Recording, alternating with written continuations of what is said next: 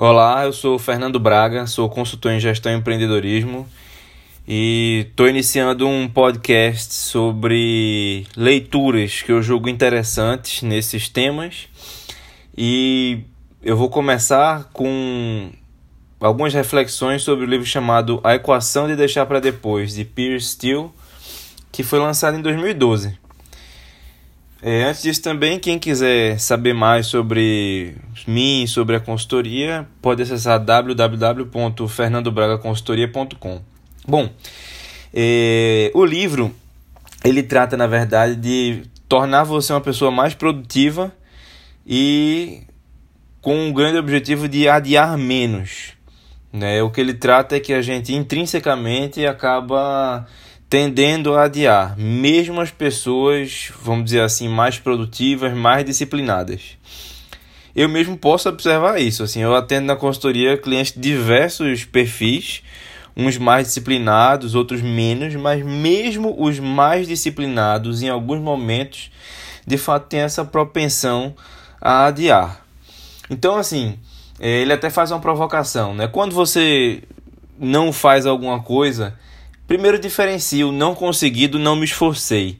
Então responda honestamente, por exemplo, você sabia que o trabalho ia demorar tanto? Você sabia das consequências que esse atraso ia ter? Dava para imaginar essa emergência que apareceu de, de última hora? Então, assim, normalmente quando a gente não produz, quando a gente atrasa, essas três respostas são sim. A gente sabe do tempo que vai demorar, sabe das consequências, consegue antecipar uma série de questões, mas a gente se engana, a gente produz pretextos, acha que não dava para ter feito nada, mas na realidade poderia ter se programado, poderia ter se antecipado. E também, só um pouco antes de entrar nas recomendações práticas, né?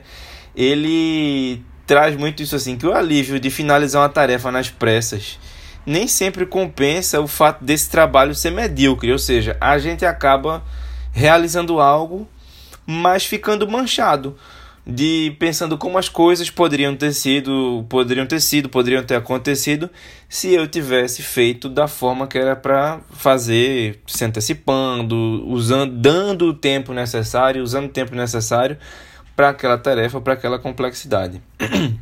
Além disso, tem um outro grande malefício que é a gente acaba pensando na atividade evitada em momentos que deveria ou poderia estar se divertindo ou até relaxando, né?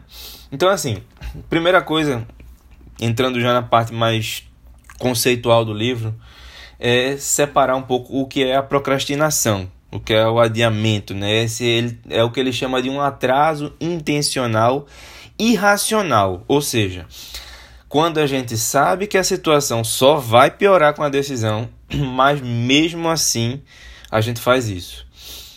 E vamos dizer, isso está ancorado em outras questões, né? A gente cuida de uma tarefa, a gente faz, a gente se motiva para fazer algo baseado em três grandes pilares: na expectativa, no valor da tarefa e na distância temporal. A expectativa quer dizer assim, uma expectativa de sucesso sobre os frutos do trabalho, a esperança de que vai dar certo, tem a ver com a autoconfiança, embora também o excesso disso, não é um, uma autoconfiança em excesso, um otimismo em excesso também pode ser improdutivo e levar ao adiamento. A outra coisa é o valor. Então, o valor no sentido do valor pessoal do trabalho, do orgulho na, do, da realização da atividade, o prazer com que está sendo feito. Já o tempo é o contrário aí, né? Quanto é, é o horizonte das recompensas do trabalho. É o controle dos impulsos de curto prazo. É a definição de meta de curto prazo, ou seja, quanto mais distante está o horizonte de realização, mais a gente vai esperar para fazer. Fora isso, tem um ingrediente especial, vamos dizer assim, que o Pierce Steele até chama do calcanhar de Aquiles dos adiamentos, que é a impulsividade. que isso, vamos dizer assim, é um multiplicador do tempo. Né? Ou seja, quanto mais longe está a tarefa e mais impulsivo você é, menor sua tendência de executar. e aí, Nesse sentido, a proximidade e o poder, a virulência dessa tentação são também determinantes dos adiamentos. E aí, claro, né, por exemplo, a internet é um grande problema, uma grande armadilha, internet, redes sociais nesse sentido. Então, assim, o nome do livro se chama A Equação é, de Deixar para Depois. Para deixar para depois. Então, basicamente, é uma equação que, que fala da sua motivação de fazer uma tarefa, uma atividade. E essa motivação, vamos dizer assim, pode ser colocada na equação como expectativa vezes valor, ou seja, o quanto você espera de ter sucesso pelo seu empenho, vezes o valor da atividade, quanto ela significa para você, o prazer que você tem, dividido pela distância de tempo, vezes a sua impulsividade. Ou seja, dividido pelo tempo que você vai esperar e pela sua impaciência, pela sua resposta a esses estímulos que distraem a gente. E aí, para enfrentar a impulsividade, tem uma série de recomendações práticas na verdade, são, vamos dizer assim, no livro pode ter até mais, mas eu consegui pescar, vamos dizer assim, que elas estão misturadas e escondidas no do livro, sete. Colocar as fontes de distração longe, controlando os estímulos. Vai estudar, vai fazer alguma coisa, deixa o celular de lado, tira a internet, tira as notificações. Usa sempre é, lembretes sobre o objetivo do trabalho e estímulos que lembrem do propósito, ou seja, é, por exemplo, uma pessoa que precisa ser produtiva e que valoriza muito o tempo com a família, coloca uma foto da família, até usei esse exemplo no livro. Coloca uma foto da família no teu no teu birô para lembrar de por que você está trabalhando ali. E também, claro, pensa no propósito, pensa no objetivo. Não coloque, por exemplo, por exemplo, frases aleatórias que fazem, não fazem tanto sentido para você, mas que são frases bonitinhas. Coloque uma frase que vai ali te fisgar, que vai fazer você lembrar do propósito do seu trabalho. Também, se você tiver oportunidade, transforme o seu local de trabalho numa espécie de deixa para concentração. Quando você entra, você vai focar no trabalho porque ele é propício para isso, ele é exclusivo para isso. E nesse sentido, mantenha organizado, porque se ele está desorganizado, você precisa procurar algo, você já vai perder tempo e pode se distrair e pode achar alguma coisa, alguma tentação, alguma coisa que faça você desviar do trabalho. Então também é, mantenha organizado. Também seria importante marcar para quem é mais indisciplinado as atividades recreativas na agenda e tentar satisfazê-las antes que elas, esse desejo fique tão intenso que atrapalhe o trabalho. Ou seja, às vezes vale mais a pena fazer logo e, vamos dizer assim, dar conta desse desejo de distração logo, mas para, vamos dizer assim, se livrar disso ou satisfazer e depois focar no trabalho. Nessa coisa das tentações também vale a pena acrescentar desestímulos, como até vamos dizer assim, algumas penalidades financeiras, tipo apostar com um amigo alguma coisa para para comprometer você a não fazer algo do tipo. E tentar pensar em atributos abstratos dessas tentações, tentar desmontar um pouco, desmistificar. É, é, até assim, por exemplo, você pensa assim, e aí isso vale para outras coisas, né? Por exemplo, numa dieta. Pense que o sorvete é gordura mais açúcar. Né? Isso vai te ajudar um pouco a resistir à tentação do sorvete.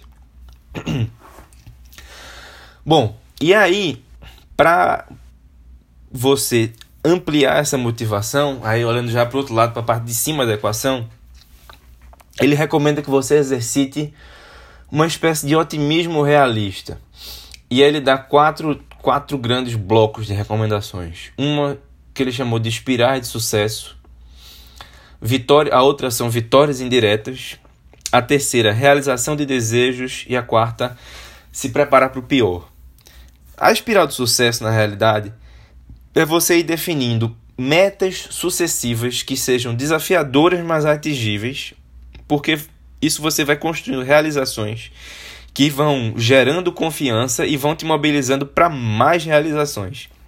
Então, na prática, é aumentar a responsabilidade, responsabilidade de modo progressivo, ou até outras coisas que despertem isso, como fazer viagens mais arrojadas, que vai, vamos dizer assim, aumentando sua confiança num lugar que você não fala a língua, que você não conhece a cultura, aprender algo novo, até mesmo uma coisa, um instrumento, alguma coisa nova levar seus hobbies para um nível superior ou, no ponto de vista mais prático do trabalho, também pode ser dividir grandes tarefas em progressos menores e que você vai lidando com isso e vai enfrentando e superando e vai ganhando confiança.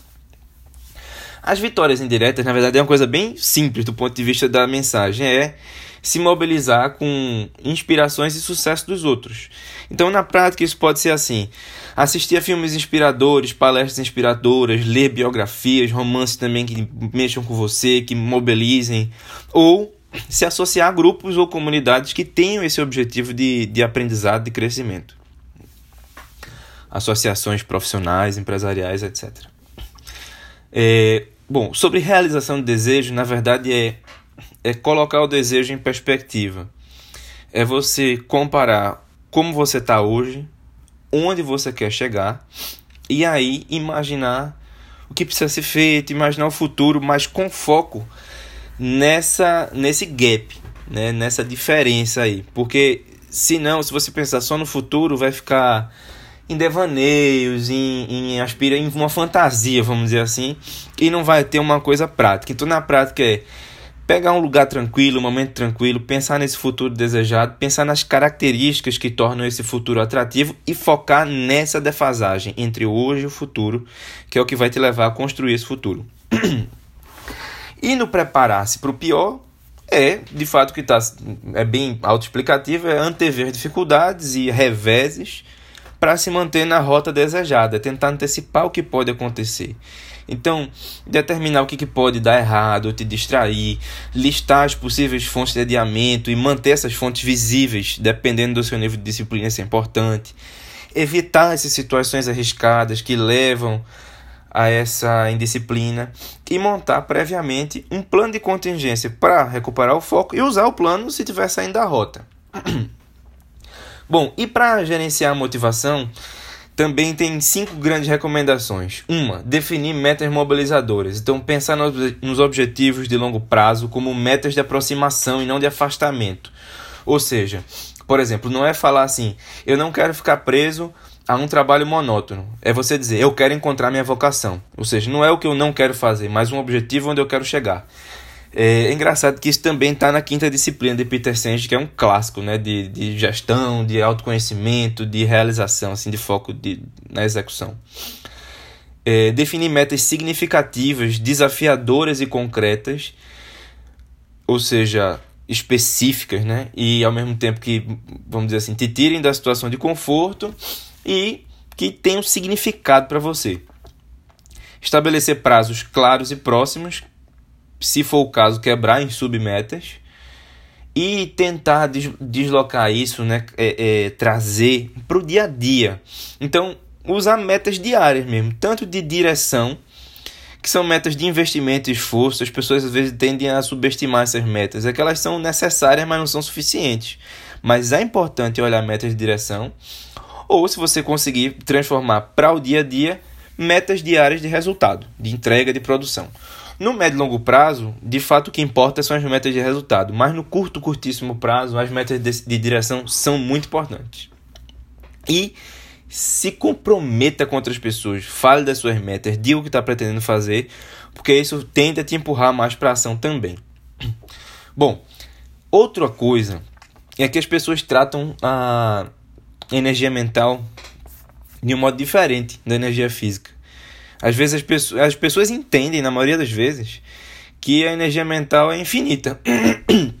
Só que ela não é, tal como o vigor físico. Então, tá cansado não é um argumento para adiar.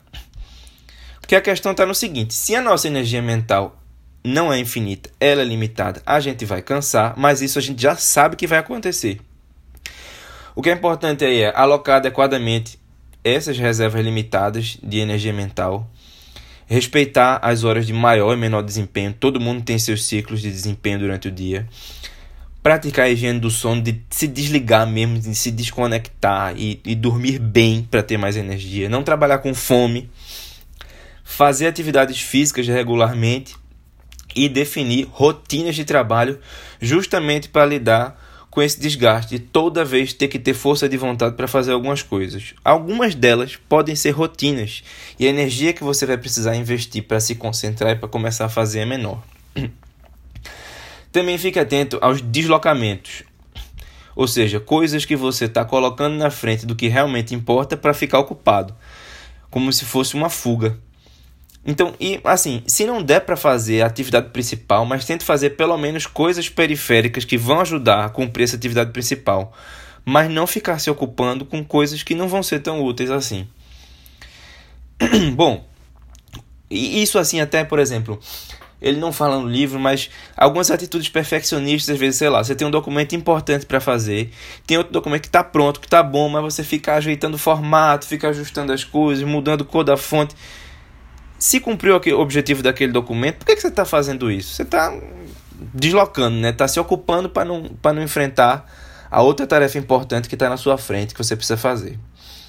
Também é importante criar mecanismo de recompensa e de reconhecimento. Então, você se premiar pelos sucessos e avanços, e aí vale a pena listar recompensas possíveis e articular com entregas, metas pretendidas.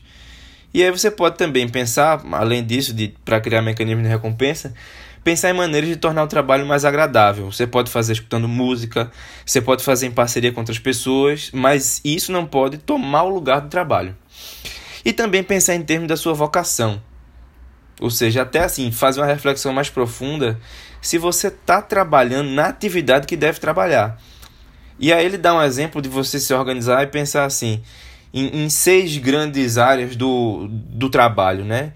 Trabalhos que são focados no fazer, no executar, trabalhos que são focados no pensar, em avaliar e analisar, trabalhos que são focados no criar, né, que tem esse, essa coisa mais da criatividade mais aflorada, trabalhos mais sociais do ponto de vista do ajudar, trabalhos mais de negociação e persuasão do ponto de vista do convencer e trabalhos de organização.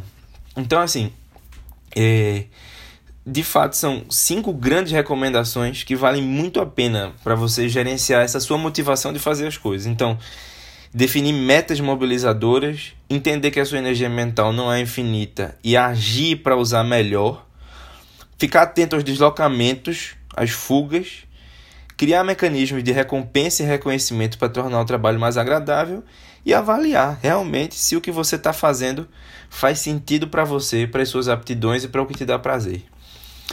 Bom, é, eu espero que tenham gostado aí dessa grande síntese aí do, do livro. É, gostaria de receber feedback de quem ouviu assim esse, esse podcast, o que, que pode ajustar, o que, que pode melhorar.